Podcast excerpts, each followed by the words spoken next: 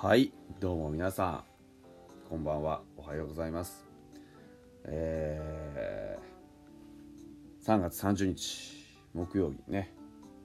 現在時刻は午前5時2分です。フォックストロットの野球語りたいラジオ始めていきたいなと思うんですけど。いよいよね待ちに待った数年前からね。うんこの日をずっと待ち望んでいたわけですよ。何かというと、えー、今日3月31日は、えー、エスコンフィールド北海道の公式戦こけら落としでございます。あのー、本当にね何でしょうね。やっぱりまあ楽しみにしてきたタイミングがねここで訪れると本当なんか感無量ですよね。まあいろいろあったじゃないですか。思い返せば。ねあのー、札幌ドームからまあ出ますよという話がドーンと出てきて上自前で球場作るのそれもただの球場じゃないと世界一のボールパークを作ると。ボールパークって何ぞや？というところから始まってですよ。今じゃ皆さんここにね野球場だけじゃなくてサウナもあれば温泉もあればね、いろんな商業施設が集まってここには村ができるんだ F ビレッジだと。いうふうに認識をいただいている、ね、一大拠点とするべくファイターズもそして移転先の北広島市も頑張ってやってきたわけです。その夢のまあ一つの結び目がねここで出来上がるわけですよ。いや本当に楽しみだなと。思うと同時にやっぱ今年はやるぞと、ね、いう気持ちで僕はいっぱいです。少なくとも僕はいっぱい。うん。まあねあのどういうスタメンになるかは分かりませんけどちょっと考えてみたいなと思ったんですよ。やっぱりこのねあの球場から始まる未来をね担っていただく選手たちどういうふうに選ぶんだろうと。まあオープン戦ねしっかり戦い抜いて2位ということになりましてまあ新庄監督としても、まあ、もうふざけは今年はねえぞと。やるだけのことをやるんだというね。あの真剣モードで優勝しか目指さんよというふうに言ったわけじゃないですか。まあねあの紆余曲折ありましたよ。いろんなねあのまあとにかく負けましたし去年も。うん、でただ去年の負けっていうのは今年のための布石としては本当に有益なものだったと思うしねあの指揮者の方々からはねそんなことを、まあ、プロの監督は言うもんじゃないと、うん、優勝を何が何でも目指すんだというこうことはこれは言い続けなきゃいけないだろうというふうに言う方もいらっしゃったし現実問題その優勝なんて目指さないよっていう言葉がどうにも納得できなくて解釈できなくて出てった人もいる。そんな中でじゃあねまあ今年まあ去年の終わりですよね、うん、自分が考えたよりもたくさんたくさん選手は成長してくれたと。そういうふうに監督は言ってるわけです。だから本当の計画を前倒しできるようになったと。新庄さんのその計画では、まあ、もう2年ぐらいかかると。選手が普通に戦えるようになるまで。そう思ってたと。でもね合格者を8人だっけ。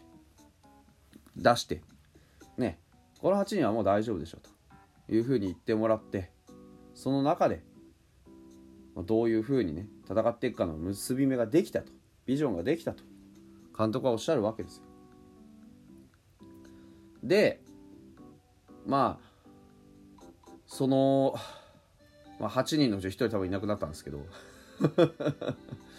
それはそれとしてもでもそうやってねあのテストを繰り返しながらやってきた、まあ、去年ね耐え忍んだんではなくて挑戦し続けた1年間を過ごしたこのチームは僕はかなりやっぱり生まれ変わったと見ています。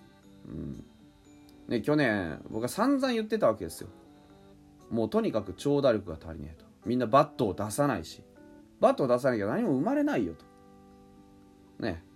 で投手陣もとにかく余計なフォアボールは出すし、ね、ランナーはガンガン出して返してくるし。こんなんじゃダメだよという話を僕はずっと繰り返ししてたような気がします。でもそういうことがだんだんだんだんと改善されてきて去年の後半からはうちもっと勝てるんじゃない？もっとできるんじゃない？これもっとやれるんじゃねえか？いい順位狙えるんじゃねえか？っていう気持ちがふつふつと湧いてきました。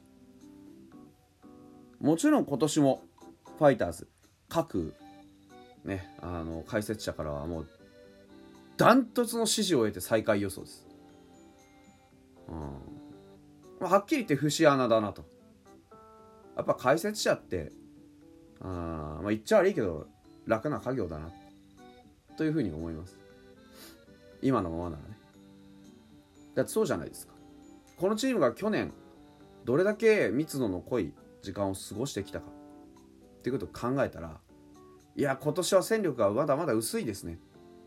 って僕は言い切れない。もんだってこのチームには可能性があるから。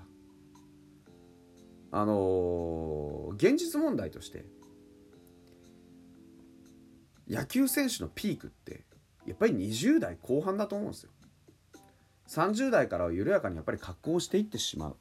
そこから伸びしろがある選手なんて本当の本当の本当にごくごくごくごくごく一部ですよ。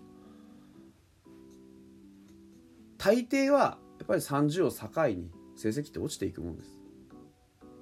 でもそこに抗っていく選手たちととにかく伸びに伸びて伸びまくる若手を比べたら絶対に可能性は若手の方があるわけですよ。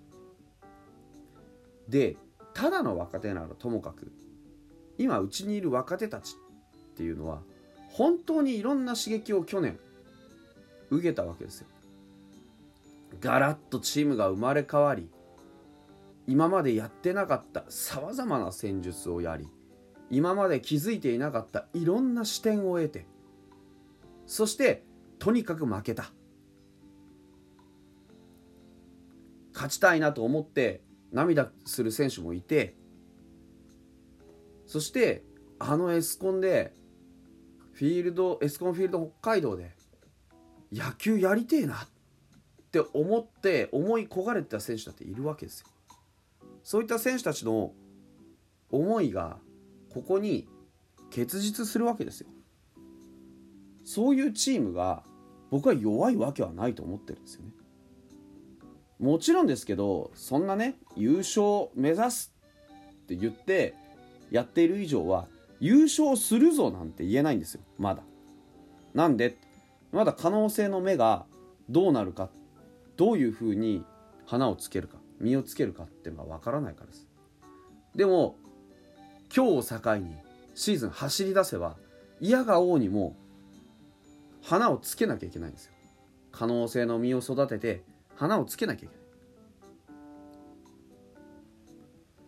でその花がどんな風に咲くかっていうのがもう今日から始まっていくわけです。だからだんだんと分かってくるはずあ今年いけるな。今年いけないな。どっちでしょう。僕はいけるだと思ってます。なぜならさっき言ったようにあらゆる解説者がこのチームは弱いと高をくくってるからです。そういう時が一番僕はやりやすいと思ってます。もちろん去年の優勝チームオリックスさんも強い。巨大補強をしたホークスも強い。ね。未だ健在のベテランがしっかりとチームを支えている楽天だって強い。監督が変わって新たな空気をまとっている西武だって強い。ね。言わずもがな日本球界の司法が存在しているロッテだって強い。みんな強いんですよ、うん、みんな強いんです。まあみんな強いけど負けませんよ。全然負けない。だってうちはあらゆるところに希望が転がってるから。あらゆるところに可能性転がってるから、ね、1個踏んだらギュンと10個ぐらい入ってくるから。っていうぐらいには僕はこのチームは希望に満ち溢れてると思ってる。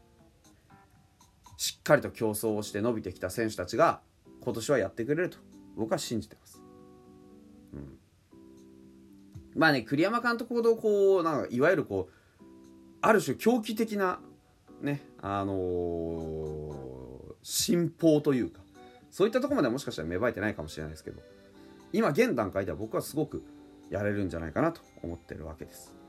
まあ、おそらくね、1番、上、あ、1番は、まあ、磯畑君。で、2番は、まあ、どうでしょうね。あのいつもの感覚からすると、まあ、僕は、僕は上川端入れたいんだけどね。うん、とかね。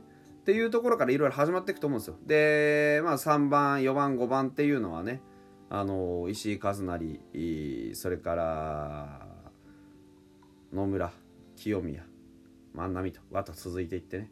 キャッチャー宇佐美じゃないかなとかいろんなところ考えてます。まあもう泣いても笑っても18時半には全てが始まりますから。あ皆さんもね座して心して待っていただければいいんじゃないでしょうか。新庄監督に。そしてファイターズの面々に大いに期待する1年の今日が始まりです。